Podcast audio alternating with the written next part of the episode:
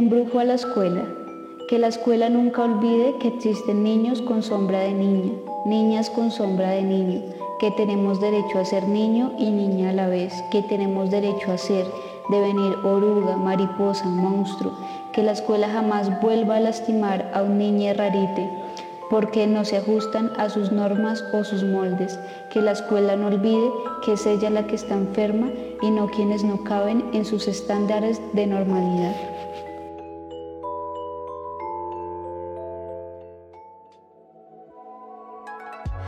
Hola rabiosas, ¿cómo están? Hoy venimos con un programa que es para todas, para todos, para todos aquellos que se han sentido invisibilizados en algún momento, para todos aquellos que se han sentido discriminados, para todos aquellos que se han sentido agredidos por este sistema, agredidos por otras personas, agredidos por la sociedad en general. Nos acompañan invitados muy especiales. Vamos entonces a presentarlos. Nuestro primer invitado, eh, Joseph. ¿Cómo estás, Joseph? Hola, ¿qué tal?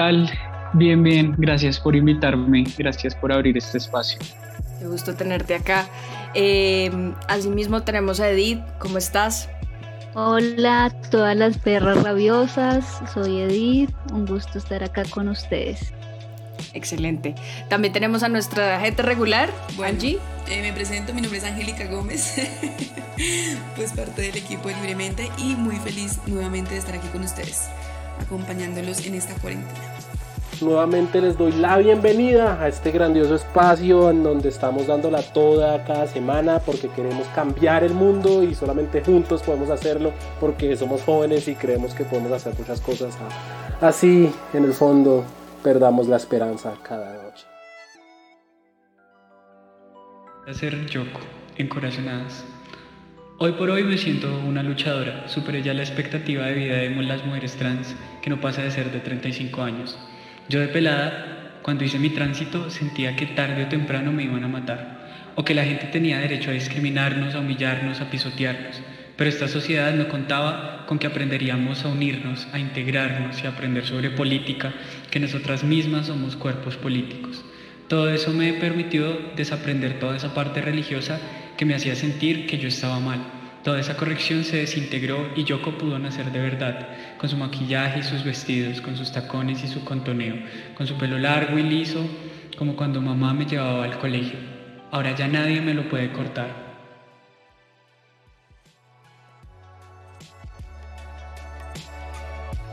Comencemos. Este, este capítulo, aunque lo estamos sacando en lo que se conoce pues, en diferentes países como el mes de Pride, el mes de orgullo, tenemos una programación un poco diferente para ustedes. Vamos a hablar de memorias, vamos a hablar de la comunidad en diferentes términos, en términos que son interesantes y que ofrecen una mirada un poco más real que se ajusta a lo que a lo que vamos a a lo que estamos viviendo en estos momentos, a lo que están viviendo muchas personas de nuestra comunidad. Entonces, para eso nosotros hemos identificado algunas algunas cuestiones que vamos a hablar, algunas preguntas. Voy a empezar eh, por preguntarles por qué es importante visibilizar otras orientaciones sexuales y de género? Bueno, pues yo creo que pues habitamos en un mundo donde la heterosexualidad no se puede leer simplemente como una orientación sexual más, sino que pues es importante que la comencemos a leer como un régimen político sobre nuestros cuerpos y sobre nuestros deseos y pues eso implica eh, que no existen otras formas para nosotros enunciarnos, que no existen otras formas de desear y de construir nuestros cuerpos. Entonces creo que es importante esta visibilización, entendiendo que las maricas no, no somos un alien que llegó porque sí, sino pues que también tenemos una historia, que también tenemos unas memorias, que también tenemos unas abuelas, unas brujas que nos, que nos fundaron que nos representan y pues nada, pues creo que en vías de eso pues es importante reivindicar nuestros deseos y pues reivindicar estos otros cuerpos que venimos a incomodar. Yo quiero agregar algo a lo que dice Edith y ella hace poco, como cuando recién comenzó su intervención, dijo algo sobre eh, cómo la heterosexualidad, creo que podríamos ponerlo también en términos de heteronormatividad, ha establecido una lógica en la que eh, solo un tipo de cuerpo que también está eh, determinado por un tipo de clase, existe y tiene una narrativa que se reproduce a través de los cuerpos sin que ellos tengan como una especie de agencia sobre, sobre esa narrativa. Son muy pocos los cuerpos que deciden abandonar esa narrativa y esos cuerpos eh, son los cuerpos que conocemos desde identidades no binarias y cuerpos trans, etc. Una de las razones por las cuales yo creo que es importante normalizar y continuar visibilizando las diferentes orientaciones sexuales y las identidades de género es porque eh, hay algo que en filosofía se, se llama marginalización hermenéutica. Y esa marginalización hermenéutica lo que quiere expresar es cómo una persona cuando quiere, cuando siente y ciertas experiencias, cuando tiene ciertas experiencias sobre sí misma y sobre su cuerpo, claro está, no logra, no logra comprenderlas porque no hay recursos eh, en el mundo de los cuales ella se pueda agarrar para entenderla. Entonces, cuando una persona logra intentar eh, entender su experiencia corporal solo desde los recursos de heteronormativos, cuando no se ajusta a eso, eso destruye la identidad de una persona, la viola y no la deja desarrollar propiamente. O sea, vemos como una especie, como un problema de cómo se ha, de cómo se ha visto la historia. Básicamente es una revisión también de la narrativa de donde viene desde, desde el principio. Eh, de saber que la historia muchas veces se cuenta a través de los ojos del opresor, a través de los ojos de aquella, aquel o aquella que está en el poder eh, y hace que esto suceda. Yo tengo una pregunta para los dos porque leí un trabajo de una filósofa argentina eh, y hablaba de la diferencia entre identidad sexual y orientación sexual. Entonces yo quería saber, ¿ustedes qué opinan el hecho de que se llame, de, de empezar a llamarlo una identidad de género más allá de una orientación sexual? Una orientación sexual implica que es algo que no necesariamente tenga obligatoriamente que ser aceptado institucionalmente. Mientras que una identidad, o sea, viene implícito que sería, que debe ser aceptado. Pues yo creo que ahí el problema es eh, cómo estamos pensando la identidad y qué estamos entendiendo por ella. Eh, y eso de las identidades tiene un problema y es que se ha pensado, al menos en Occidente, se ha pensado las identidades relacionadas con la esencia. Es decir, el pensar el, el, las orientaciones sexuales y las identidades sexuales eh, en tanto esenciales o desde la esencia de algo, quiere decir que son únicas, que son universales y eso digamos que desdibuja mucho las experiencias de muchos cuerpos, mientras que hay otras alternativas para entender la, la, la identidad y por ejemplo la identidad de género puede entenderse a través de actos y Bubba y Butler también lo dejan como muy claro, como lo que uno, el género se construye a, través de ciertos actos que se performan, es performativo y, se repiten. Entonces, eh, yo creo que el problema no es tanto pensar, el problema acá, creería yo, es cómo estamos, cómo hemos concebido, cómo hemos venido consiguiendo eh, la noción de identidad pasamos de tener una identidad de un sujeto universal, blanco, descorporizado, descontextualizado, y la estamos planteando desde territorios periféricos, desde cuerpos em, que, no, que no se identifican con ninguno de los dos géneros hegemónicamente establecidos, eh, que, se sale, que van más allá de las fronteras de lo, de lo hegemónico en lo político y en lo cultural y yo creo que lo que se, lo que se vendría buscando ahí es como destruir lo que, lo que entendemos como identidad en un sentido esencial. Creo que Joseph es como muy explícito, pero yo también siento que ahí está, es donde está la pregunta. Y es como, pues, qué tan natural son nuestras identidades o qué tan biológicas, ¿no? Porque también nos han enseñado como que hay unas identidades que son biológicas, que nacimos mujeres, que nacimos hombres y que creo que ahí es donde está la pregunta, ¿no? Como qué tan natural es nuestra identidad, ¿no? Que también en términos, em, si se quiere, de las formas de pensamiento eh, que se han inculcado, también nos han enseñado a pensar el mundo de formas demasiado binarias, ¿no?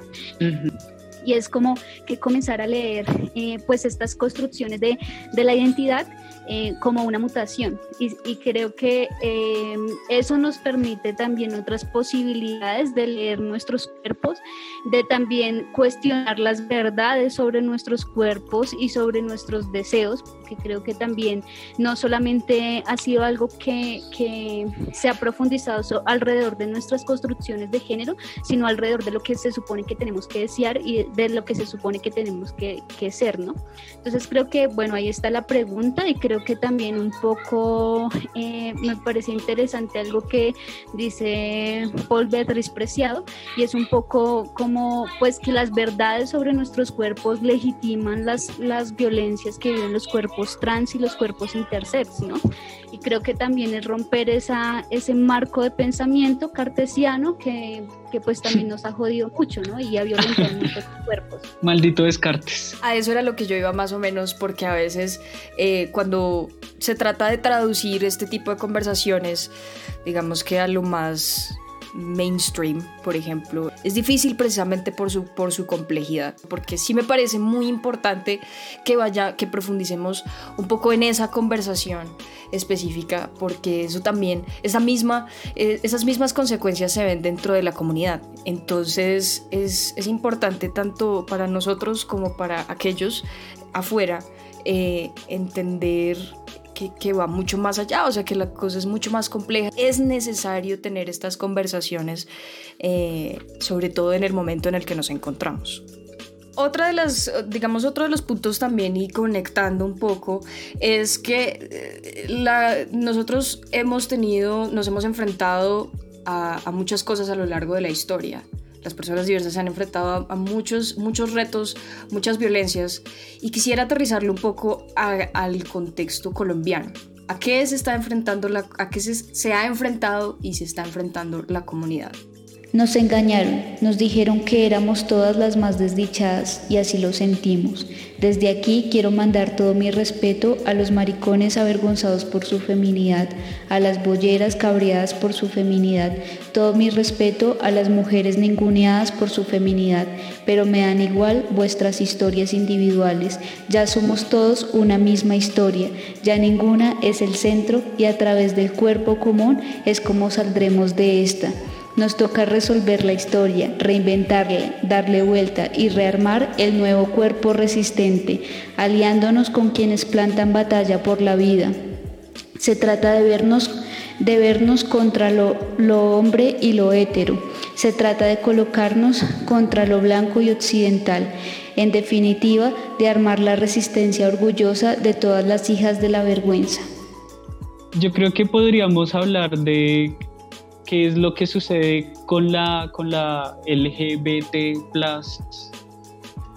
en un marco como actual para que quizá encontremos razones, eh, causas que puedan explicar lo que sucede ahorita y es primero eh, la cara, el representante, la figura representante del, de lo LGBT es una figura masculina es una figura con dinero y es una figura que pensó que la lucha LGBT se reducía a llegar a que lo LGBT fuera, entre comillas, admitido en los espacios eh, heteronormados. ¿A qué me refiero con esto? Pese a que el matrimonio igualitario fuera un gran logro y se tiene que reafirmar como derecho, muchas instancias de lo que se pensaba que era lo LGBT era como, no, pues ya los los, los vanes se pueden, se pueden casar, ya esto se acabó. Y no es así. La lucha, la lucha LGBT, como se centró en lo G, eh, ha olvidado que históricamente las mujeres, las mujeres trans y drag queens y, mujeres de color y trabajadoras sexuales fueron las que comenzaron con las luchas políticas y las dejaron de lado y pasó, al, pasó, pasó de manera normal, a nadie le preocupó y es hasta estos momentos donde las mujeres trans, por ejemplo, están reafirmando su historia y están, y están digamos, pidiendo eh, que las escuchen y están haciendo memoria. Y una manera de hacer memoria, por ejemplo, fue separarse y hacer una marcha juntas.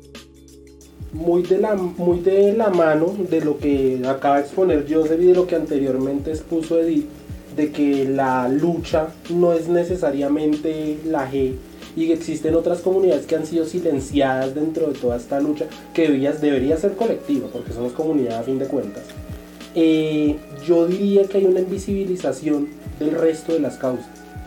Y no solamente una invisibilización mediática, sino una invisibilización que también se ha dado desde la misma comunidad.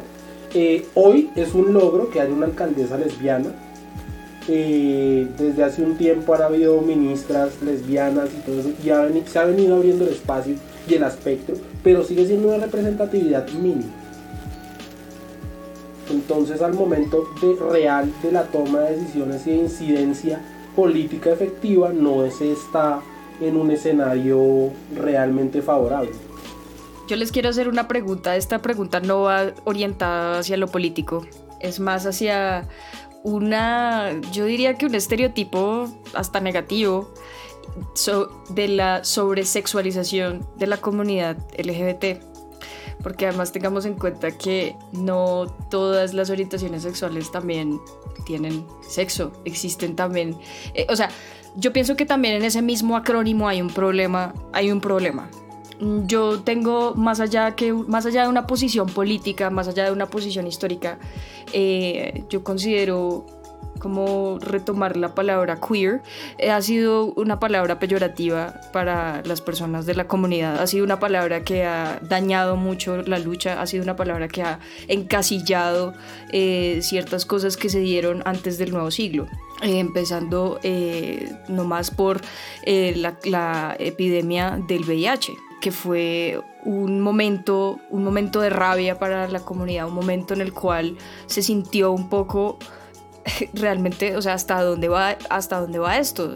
Mm, yo quisiera tocar específicamente en aquellas orientaciones que son un poquito más grises en su espectro, como la sexualidad, la demisexualidad.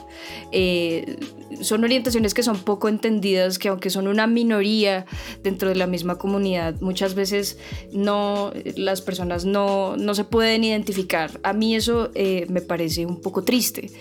Entiendo la razón, por ejemplo, de retomar el término queer o algún término que trate de recoger más allá de lo que aparece en el acrónimo.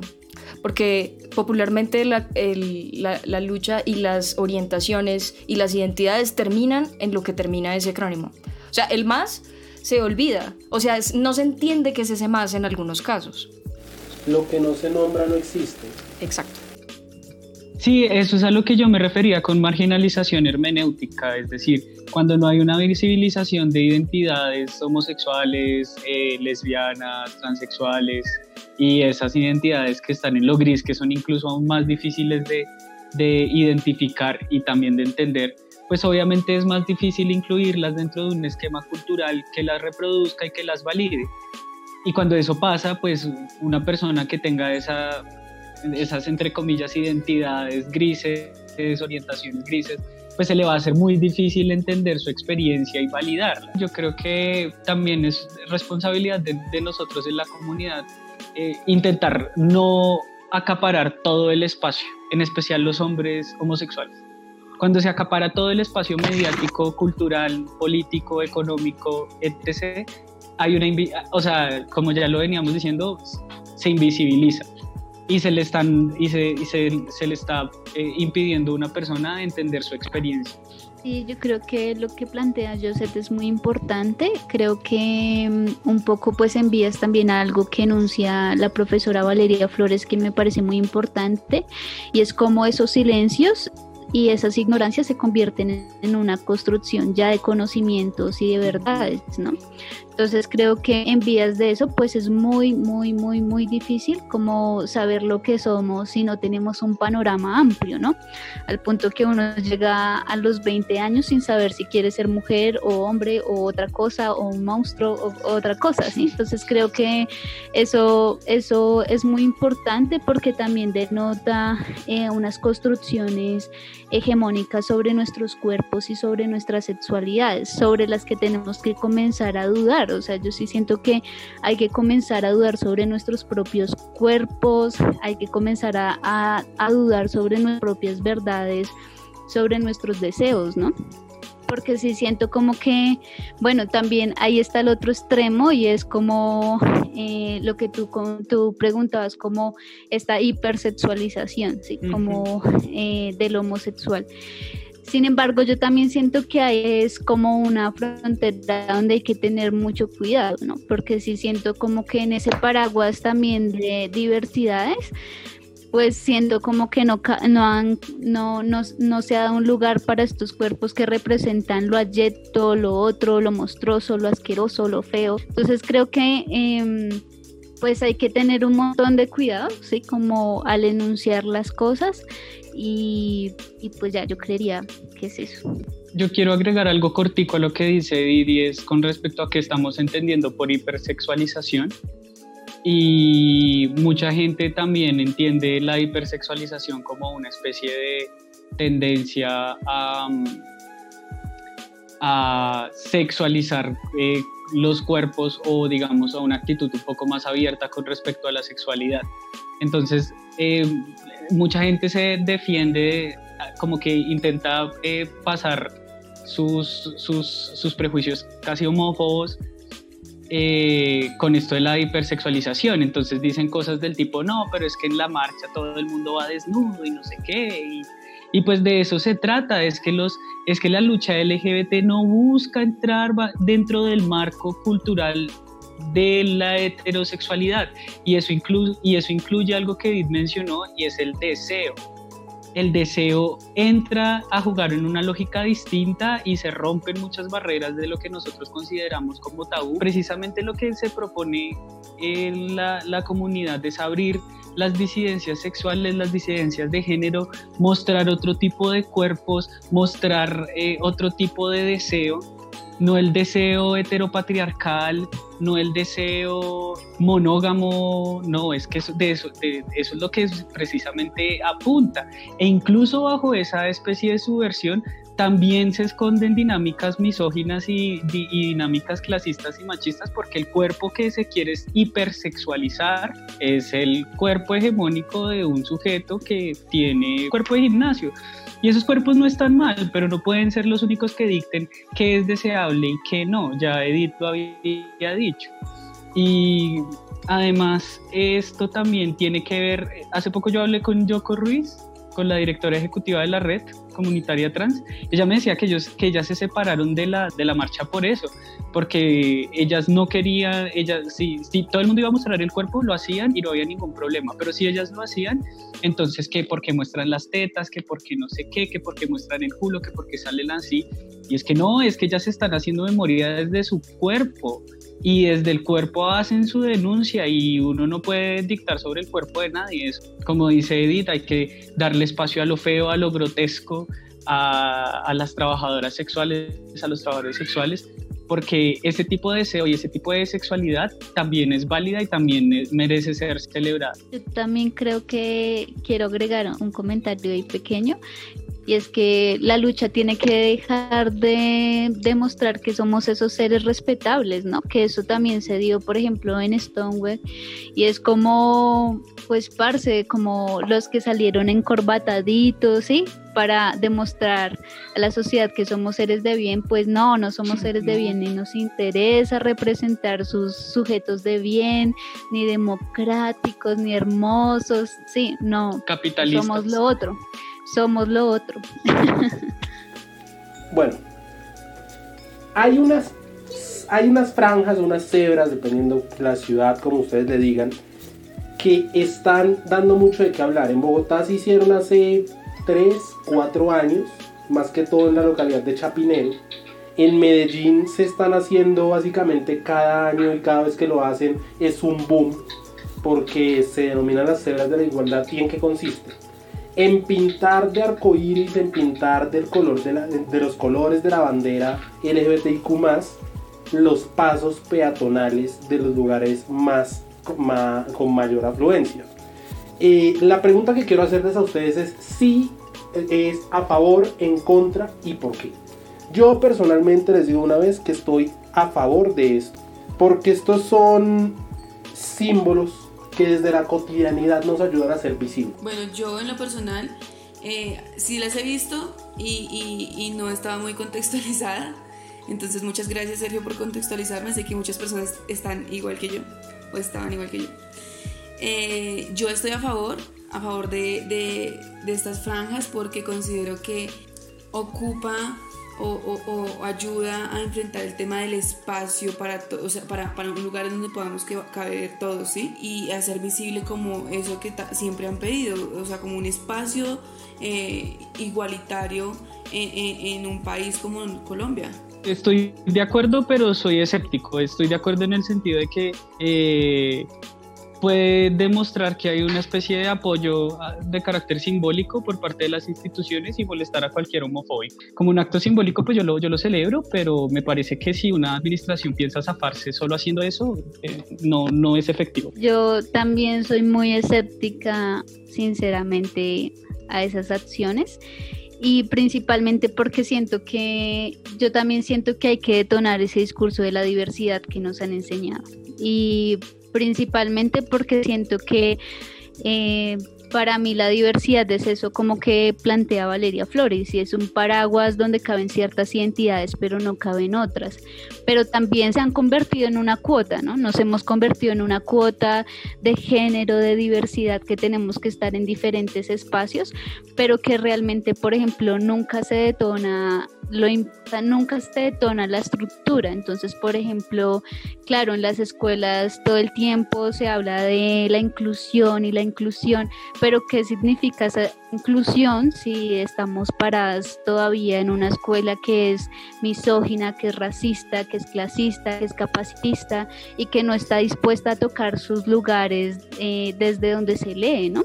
Yo estoy, sí, no, yo, pienso bastante parecido a todos ustedes en el sentido eh, en el sentido de que hace falta, pero sí considero esto como un primer paso de gran importancia. No en todos los países latinoamericanos uno ve cebras pintadas con la bandera, con la bandera gay. Sí me parece que hace falta la representación de otras banderas, porque también es una manera de unir esas, las, las, las orientaciones en sí mismas faltan las, falta la bandera bisexual, falta la bandera lesbiana, falta la bandera eh, asexual, falta la bandera aromántica, faltan muchas que no solo no se suman en la bandera gay, no se suman en, la bandera arcoíris. Eh, sí considero que es, es, un buen primer paso que debe obviamente ir acompañado con una, una o sea, con un, un empuje constante. Finalmente todas estas cosas se ganan es por ser perseverante y ser constante en las cosas. Esto es de años, esto es de generaciones, esto no es, esto no es de ya. Eh, esos cambios se demoran y se ven los frutos mucho después. Pero algunos se ven y van creciendo poco a poco. Entonces, esa es, esa es mi opinión al respecto. Yo me siento muy agradecida con ustedes por aceptar la invitación, por hacer parte de este espacio siempre es importante y ustedes saben que aquí son bienvenidos. Quiero también decirles a aquellas personas que se sientan invisibles, que no se identifiquen, quiero decirles que nosotros los vemos, que nosotros, nosotros en algún, hasta en algún momento los entendemos, que queremos que sepan que estamos ahí para ustedes, que lo pueden hacer a través de nuestras cartas, pueden escribirnos, pueden decir lo que quieran decir, pueden decir un poema, pueden decir, puta, no más, lo que quieran, lo pueden hacer en nuestro espacio, nuestras redes sociales, en Twitter, en Facebook y en Instagram. Son libremente.fm, nuestra página eh, librementefm.com están invitadísimos a ser parte de este proceso porque todos hacemos parte de él, porque somos y porque tenemos que ser y, tenemos que seguir emputados a ver si esto va a algún lado. Entonces, con esa nota, yo quisiera despedirme, darle muchas gracias a todos ustedes por participar y, y nada, que estén muy bien. Embrujo a junio. Que siempre viva en nuestros corazones la vehemencia de Silvia y Marcha porque estar enojadas es nuestro derecho. No vamos a soportar más esta mierda capitalista y clasista. No vamos a sostener más el orgullo de los hombres y mujeres de los clubs clase media alta que se sienten muy queer cambiando de ropero cada mes para sostener su estética capitalista las lesbianas, las marimochos, las transmaricas, trabas camionas, areperas infiltradas, las pobres maricas, feministas caníbales del planeta caos, estamos más vives y subversives que nunca. Por Lemebel, por Arenas, por La Zunga, por las perras caídas en los barrios, por les que nunca nos dejarán de doler. ¡Chao! Adiós. Chao.